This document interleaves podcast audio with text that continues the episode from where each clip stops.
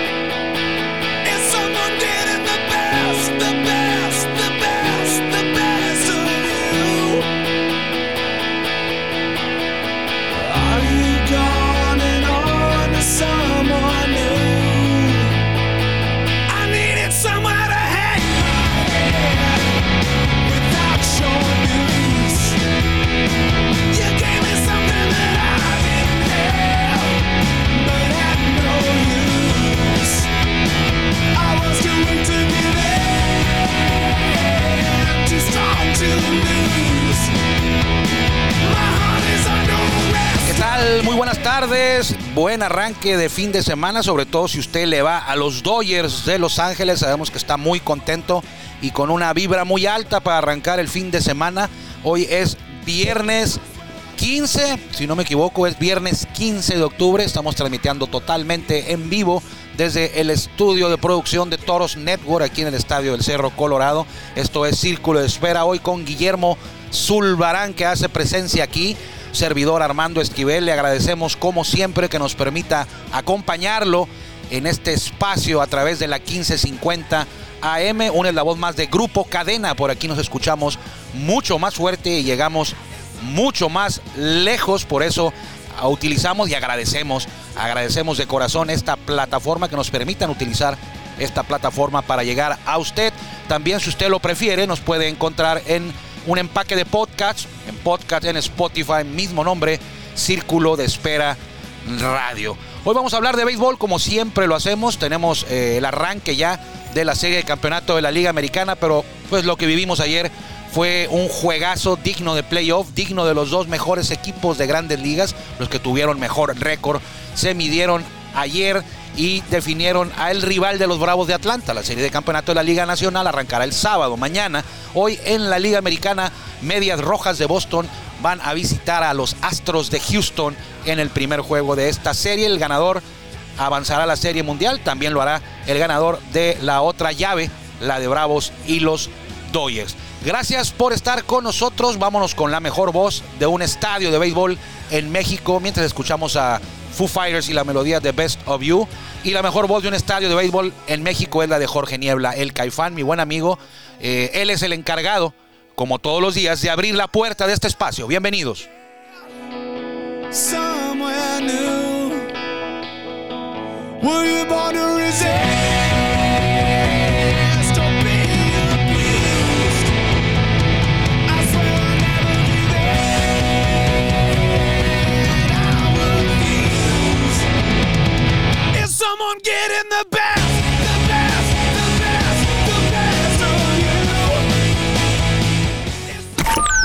estamos en el círculo de espera. Acompáñanos a tomar turno y hablar de béisbol con un toque relajado.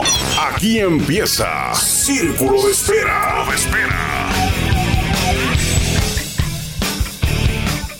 Muchas gracias a Jorge Niebla, el Caifán, pero principalmente muchas gracias a usted por permitirnos que lo acompañemos hoy aquí en Círculo de Espera para cerrar esta semana ya, la segunda del mes de octubre, el antepenúltimo mes de este 2021. Ya tenemos ahí ya muy y cerca ya la, lo que es, gracias Guillermo, la, la Navidad. Ya van a abrir la frontera, Ya. ahí viene la Serie Mundial, está más cerca ya, aunque todavía faltan las series de campeonato. eh, pero bueno, eh, con todo el buen ánimo aquí en Toros Te Escucha. No, esto no es Toros Te Escucha, este es Círculo, Círculo de Espera. Tenemos tres programas, entonces a veces nos van los nombres por ahí. ¿Cómo estás, Guillermo? Bienvenido. Muy bien, muchas gracias Armando por tenerme en tu programa, en el programa de toros, de todos y de toda la afición. Eh, no es mi programa. eh, el programa de toros. El programa de, de to- de todos. De el programa todos de todos. toros. Ayer, eh, ¿qué te pareció? Quiero dame tus impresiones de lo que fue este juegazo. ¿Lo viste? ¿Cómo lo viviste? ¿Qué te pareció? Vi el juego, estuve pendiente, eh, me fui a tiempo a mi casa para poderme alistar, estar bien comidito y todo para estar preparado bien del juego. Como todos impresionados por la noticia de que Julio Urias no iba a abrir el juego. Pero una vez eh, arrancado el encuentro, pues nos, nos fuimos dando cuenta que de alguna manera iba a entrar en algún momento más tarde que temprano, más temprano que tarde, perdón. Y pues un juegazo, un juegazo. Al final le resultó la estrategia a Dave Roberts, quizá una estrategia a la que no estamos acostumbrados, pero eso la voy a tratar de explicar. Dicen que a toro pasado pues es un poquito más fácil, ayer tratábamos de descifrarla y más o menos le dimos por allá donde iba esto. Resulta que ayer estaba anunciado para lanzar Julio Urias y en la mañana eh, los Dodgers anuncian, valga la redundancia, que eh, no va a ser el abridor, el abridor iba a ser Corey Knebel, eh, un relevista que ya había abierto duelos también durante la temporada, pero no era lo que todos esperaban. Es una manera diferente de ver el béisbol. El béisbol es el mismo. no hay que decir que el béisbol ha cambiado, el béisbol sigue siendo el mismo.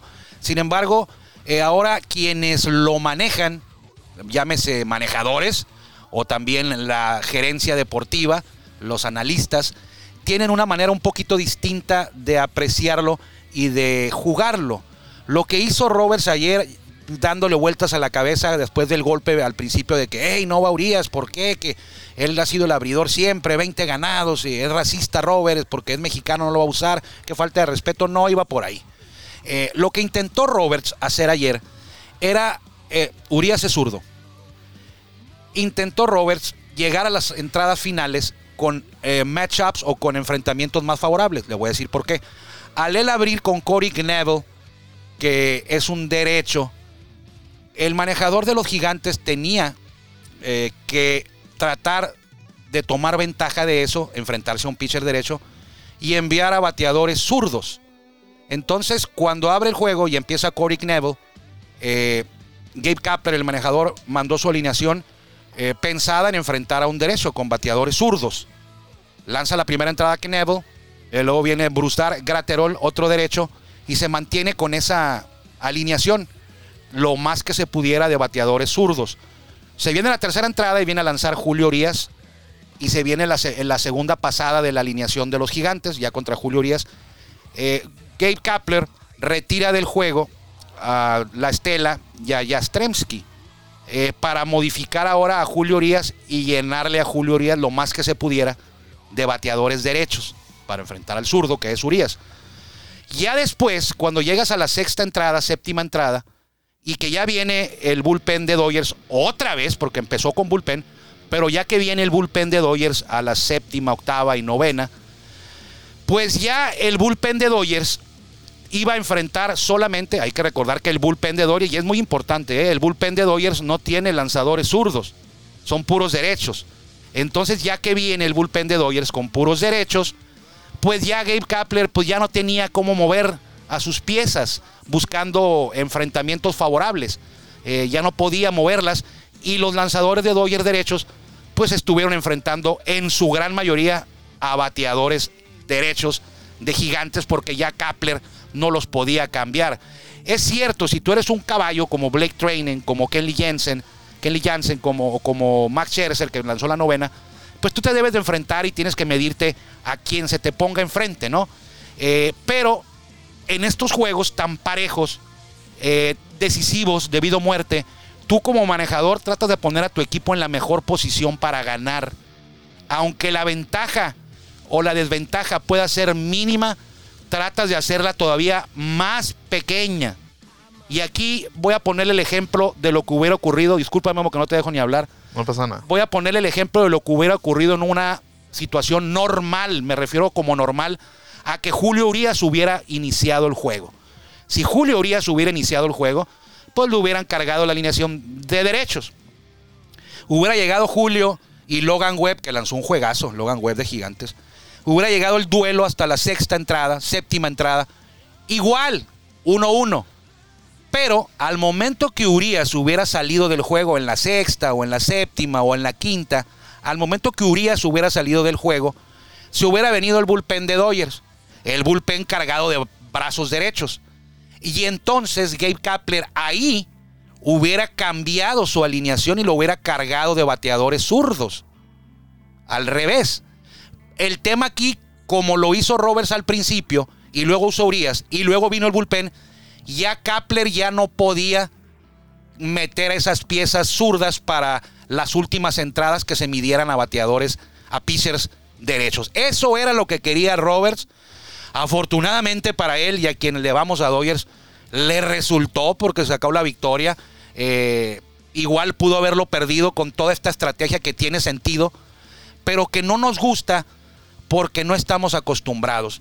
Nos hemos visto béisbol toda la vida, eh, que el- si vas en un juego de vida o muerte, vas con tu mejor pitcher desde el principio, no andas revisando tanto los números y te atreves, más que nada, no te atreves como manejador a hacer algo como lo que hizo ayer Julio. Y muchos decían, qué falta de respeto para Julio. Fue abridor todo el año, ganó 20 juegos, ganó incluso el juego 2 de esta serie, ya demostró que puede ser abridor. Pero lo que dijo Dave Roberts, dijo, yo le avisé a Julio, lo vi con Julio una noche antes. Es decir, él lo vio la noche del miércoles con Julio y con Cory Knebel y con el cuerpo técnico. Les expuso su proyecto de lo que quería hacer y estuvieron de acuerdo. Y dice todavía Roberts, yo, porque dicen unos, hay quien dice, yo te aseguro, dicen que si hubiera sido Kershaw, Buehler o Scherzer, no hubiera hecho eso Dave Robert. A lo mejor no. Y Robert dijo, si hubiera sido Kershaw, si hubiera sido Bueller o si hubiera sido Scherzer, quienes hubieran abierto, no lo hubiera podido haber hecho. Ahí está la clave. No lo hubiera podido haber hecho porque ellos no están preparados para hacer algo así. Julio sí está preparado y sí lo puede hacer. Entonces, él maquilló todo, maquiló todo eso en su mente y dijo, y la pieza clave de esto es Julio. Lo puedo hacer porque le toca a Julio. Si fuera otro no podría, porque no están acostumbrados a hacer algo así. No tienen cómo hacerlo. Julio sí puede. Con Julio sí lo puedo hacer. Y así le salió. Así le salió, mis respetos. Eh, si hubiera llevado todas las críticas del mundo, si esto hubiera fallado. Si los gigantes se hubieran ido al frente en las primeras dos entradas, porque era peligroso, ¿eh? Corey Neville y Brusar Garterol, ellos sí estaban lanzando contra zurdos, contra brazos de, contra bateadores del otro lado del, del brazo. Pues en el caso de, de Corey Knebel se tuvo que enfrentar a zurdos, aunque él era derecho. Pero ese era el riesgo ahí. Esa fue la clave, que las dos primeras entradas los Dyers no recibieran carreras para que luego viniera Julio, y luego Kapler, manejador de gigantes, cambiara sus bateadores, sacara algunos para meter a, derechos, y ya que se fuera Julio, no iba a tener nada que hacer. Neville iba a tener que quedar con la alineación para zurdos cuando ya venían los derechos a lanzar de Dodgers. ¿Quedó claro, Memo? Pues es una explicación muy larga, difícil de entender para los que no conocen de béisbol o no están tan... no tienen tanto conocimiento de la sabermetría y a lo mejor dicen lo que comentas de que Julio Urias sí podía tomar esa posición, a lo mejor dicen es que es la, la disposición que tenga también el lanzador en querer hacerlo. Por eso a lo mejor dicen que una falta de respeto para Julio Urias de no haberlo hecho iniciar. S- A lo mejor como se comenta que no tiene la categoría tanto de un big leaguer, de un estrella como nata, como tal, como Scherzer o como Kershaw o como Bueller. como Bueller no lo puede, no tiene tanta, a lo mejor, mm, el, el poder decidir de no, yo quiero iniciar y decir, bueno, te voy a ceder ese, esa, eso que me estás dando porque no tengo a lo mejor toda la trayectoria, toda la historia, toda la, todos los años, pero poco a poco se lo ha ido ganando y fue Sí. como lo que le molestó a todo el país mexicano que estaban Sí. diciendo. Pero, Pero- pues a final de cuentas el resultado dio, Sí. dio lo positivo. El tema no es que no lo pudieran hacer Bueller, Kershaw o Scherzer porque no quisieran, porque, porque ellos iban a decir, no, pues yo tengo mi nombre. No era por ahí. Lo que pasa es que Julio recuerda que el año pasado era relevista. Sí. y él está acostumbrado más a, a eso se refería Dave Robert. Él, lo- él, él, él lo puede hacer porque está acostumbrado a hacerlo. Sí. Y ahorita en esto que quiero hacer, Julio es la clave. Julio es la pieza perfecta para yo poder hacer esto. Julio, Julio va a poderse subir a la loma en la segunda entrada o en la tercera y no, no va a ser diferente para él. Y para Scherzer sí, o para Bueller sí, porque no lo han hecho antes. No se han preparado antes para hacer algo así. Y Julio sí. Sí. Entonces, aquí la clave fue que llegó la séptima entrada y los pitchers de Dodgers, relevistas, que son derechos, se enfrentaron en su mayoría a bateadores derechos. Y si hubiera abierto Julio y hubiera llegado la séptima entrada del juego 1-1, los relevistas de Dodgers se hubieran enfrentado a una alineación más cargada con bateadores zurdos, a lo más que pudiera Gabe Kapler. Y Robert le quitó esa arma Esa opción. acá, le quitó esa opción a Gabe Kapler para las entradas finales. ¿Y qué pasó? Llegaron empatados. Y a lo mejor dices tú, bueno, pues, ¿qué ventaja te puede dar un zurdo y un derecho? Es, puede que sea mínima, Guillermo. Puede que sea leve, ligera. Pero es una ventaja y al final de cuentas la tomas en un juego de vida o muerte y que sabes tú, preveías tú que iba a llegar así. Roberts previó que el juego iba a llegar así Sí. a las entradas finales y dijo, pues vamos a minimizar la ventaja que pudieran tener en cualquier cosa, en un bateador o en dos o en tres, que yo pueda traerme y que baten a la derecha en lugar de que baten a la zurda, la tomo. Y aparte, hoy, hoy le toca a Julio. Jul, con Julio sí me la viento, porque él sí lo puede hacer. Poniendo un, un ejemplo también en juego de vida o muerte, cuando Toros va 3-0, allá en Yucatán. Abajo, 0-3. Abajo, tre- ajá, 0-3, perdón. Y en la, en la que entra Fernando Rodney en la octava, Ajá. que desde la octava la- lo aventó para que pudiera mantener el juego empatado. Eso Y- fue en el, eso fue en el, cua- En el ya- cuarto ya- juego. En el Ajá, quinto. En el En- cuarto ganó Toro 6-2. Así es cierto, en el, en el quinto en el juego, quinto, en el, cuando lleva 3-1. en el atrapadón de Junior Lake. Sí, y que tiró a. que dejó a Fernando Ronnie Omar Rojas este, dos o tres entradas. Ajá. Y dijo: Me voy a morir con mi mejor carta. Sí. Y, más allá que estuviera más, más brazos en el bullpen, y ahora pues se iba a ir con su estrategia más allá de todos Sí. los, los mensajes negativos o las opiniones negativas. Que yo creo que muy pocos sí estaban convencidos o positivos de la idea que tenía Roberts. Muy pocos. Muy pocos a lo mejor por la complejidad de entender, de qué era lo que quería algo hacer. que tú creciste viendo de manera diferente. Y que lo- y como dices, chicle y pega que se la que se que el manejador Kapler se se, tra- se tragó la, Lo la- tuvo que hacer Gabe Sí, Kapler. Pero a lo mejor era como comentabas ayer, ¿qué tal si nada más me los deja una entrada o me los deja todo el juego? O tres. O tres o o más. cuatro entradas. Era como, uy, pues Y él dijo, no, pues va, va a abrir un derecho, pues yo voy, Voy a yo voy a cambiar. tratar de cargar mi alineación con zurdos. Y es una ventaja que todos conocemos de hace años. Siempre, siempre te han dicho, eh, tráete al zu- al zurdo para enfrentar al zurdo. Le trae al derecho para enfrentar al derecho. Es Sí. algo normal. Dice, ah, viene a batear un zurdo. ¿Por qué no trajo al pitcher zurdo? O sea, siempre lo comentamos quienes estamos en esto del béisbol desde hace años. Y sí es cierto, lo de ayer, pues al principio cuando yo me enteré dije, ¿qué está pensando raro. Dave Roberts? Pero luego ya empecé a ver, dije, bueno, va a pasar esto, esto. Y ahora que ya pasó todo, dices, mira, le, le resultó. Sí, lo analizas más ya porque tienes el tiempo a lo mejor lo- la- de poderlo analizar y de saber qué era lo que quería hacer o en, o en Sí. su momento qué es lo que quiere hacer el día de ayer Y antes Dave juego. Roberts supo qué quería hacer desde que acabó el juego 4, ¿no? Sí, porque comentabas que también este el manejador de Tampa o de los Brewers también lo hizo en una ocasión. El manejador de los Brewers lo hizo en alguna ocasión, pero ese fue más extremo todavía. En un juego de playoff, aventó a un pitcher, anunció a un pitcher, él lo anunció y lo dejó. Dijo, va a abrir Brandon Woodruff.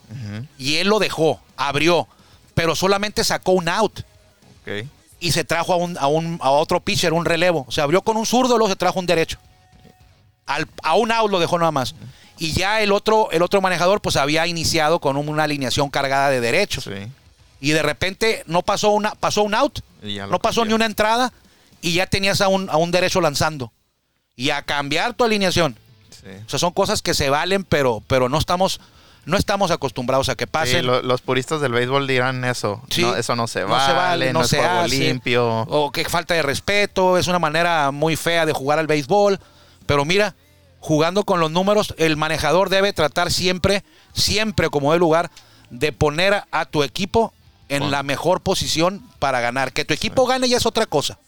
Pero tú vas a tratar de ponerlo en una situación, en la situación más favorable para obtener la victoria. Y recordando que Dodgers nada más tiene tres abridores. Pues ahorita sí, ¿no? Sí, Bueno, Kershaw, tienen Kershaw más. no va a regresar. no, está, no está en todo el No, año. Ni, porque no estaba ni Bauer. No, este, Trevor Bauer, pues quién sabe dónde ande ahorita. Este- No está Dustin May, que desde el principio de la temporada se, se fue a la David operación. Price tampoco David está como- Price tampoco ha estado. Está Julio Urias, Walker Bueller, Max Scherzer y por ahí, y yo creo que lo van a tener que utilizar contra Bravos, eh, Tony Gonzolín. Tony Gonzolín. Y no va a haber más. Aquí Y es una serie a ganar cuatro, ya es un poquito más diferente. Entonces, no vamos a ver a Dave Rober haciendo esto todos los días. Eso, yo- eso yo- lo tenemos claro. Yo creo que ahora que los Dodgers avanzan, se podrán a lo mejor relajar un poquito porque es, era más, es más fuerte Sí, lo que se veía con lo que se venía con, Con contra Gigantes. gigantes que Sí. contra Atlanta. Es- Atlanta no, no tiene tanto ni, ni venía constante, no trae la- lanzadores. el este, peor récord de los que avanzaron a playoff. eh, no está Mike Soroka, no está Ronald Acuña Jr., no está Marcelo Zuna. Pero oye, eliminaron a cerveceros que traían una buena rotación de lanzadores, un buen, un buen equipo de, de- de picheo. Y, y los eliminaron en cuatro juegos. que yo creo que tuvieron la suerte.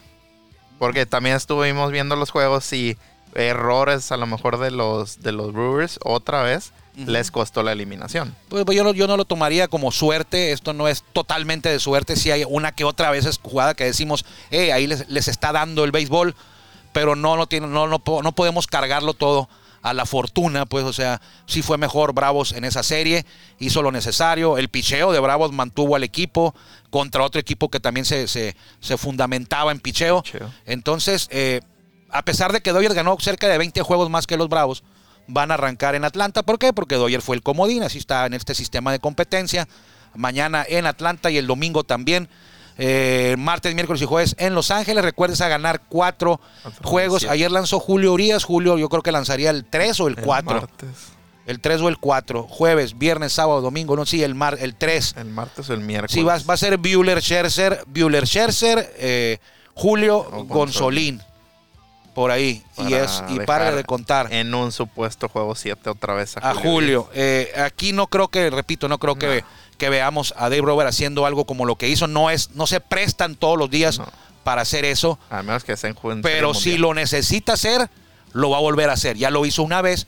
Pero creo ahorita que en el juego 1, 2, 3 y 4 no, Normal. no va a ser nada de eso. Aunque quizá pueda tener alguna ventaja y lo vea él así, no creo que lo haga.